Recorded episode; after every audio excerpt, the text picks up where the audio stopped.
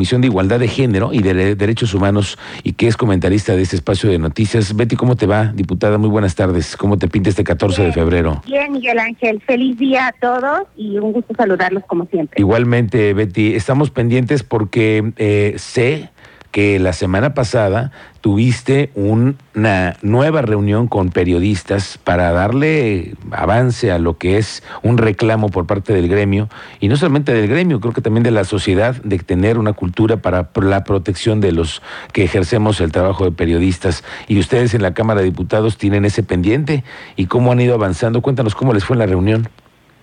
Bien, Miguel Ángel, muchísimas gracias. Comentarte los avances o en qué vamos en este tema.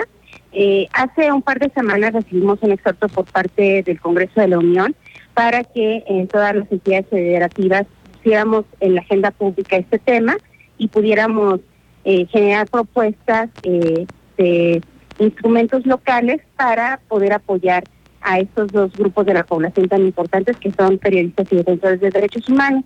Derivado de ello, nosotros presentamos una propuesta que compartían mis compañeros diputados para observaciones, para opiniones, y eh, nos reunimos con periodistas, como bien lo señalan la semana pasada, también con algunas autoridades estatales que pudieran estar involucradas en, este tipo de, temas y reformas.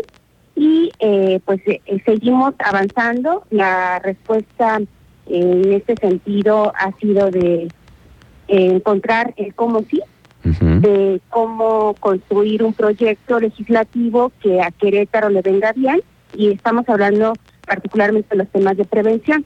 A comparación de otros estados de la República, pues Querétaro la verdad es que se mantiene eh, en, una etapa en la que afortunadamente no lamentamos eh, casos como Veracruz, Michoacán, pero estamos en una gran oportunidad de seguir previniendo.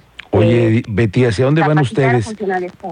Ah, eso es muy importante, el tema de la capacitación, porque luego estas reuniones con periodistas acaban teniendo una desviación hacia los temas económicos, hacia los temas de los servicios sociales, que si las garantías de la protección al tema de las condiciones laborales, pero no siempre se ve por el tema de la prevención y de lo que tienen que hacer los funcionarios, los que están directamente relacionados muchas veces con los periodistas y con los protectores de derechos.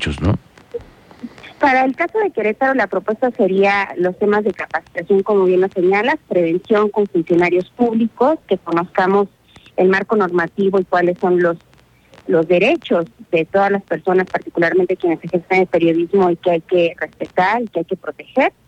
Y eh, lo que tiene que ver también en una alianza con legisladores federales que ya han expresado su interés de poder apoyar a los periodistas queretanos eh, particularmente la senadora Estrella Rojas y el diputado Felipe Macías, eh, presentar los proyectos legislativos que correspondan a la federación.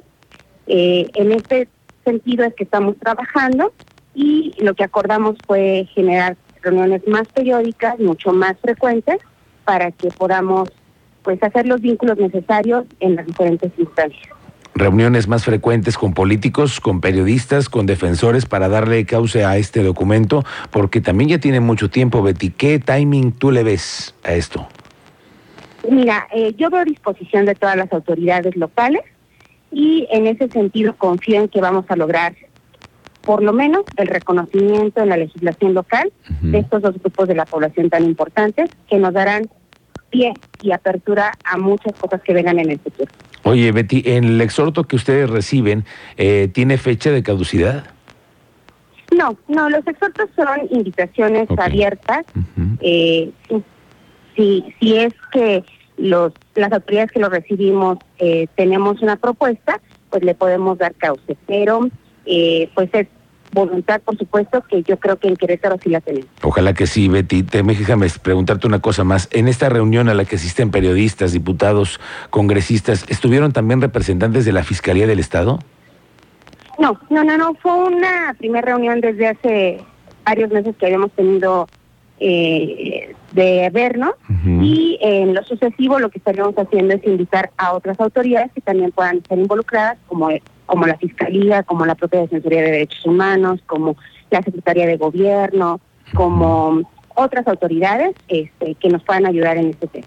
Bueno, vamos a estar pendientes y convocaremos a los periodistas para que también participemos. Al final no es lo posible solamente quejarnos y pedir una ley, sino hay que involucrarnos también y ser voz, eh, también participar en estas reuniones. Te agradezco mucho, Betty, estos, esta plática. Gracias a ti, Miguel Ángel. Y lo que reconozco y, y celebro también es que estamos concentrados en el mismo objetivo y que esa unidad nos va a llevar a alcanzar el propósito. Muy bien, gracias Betty, estaremos pendientes.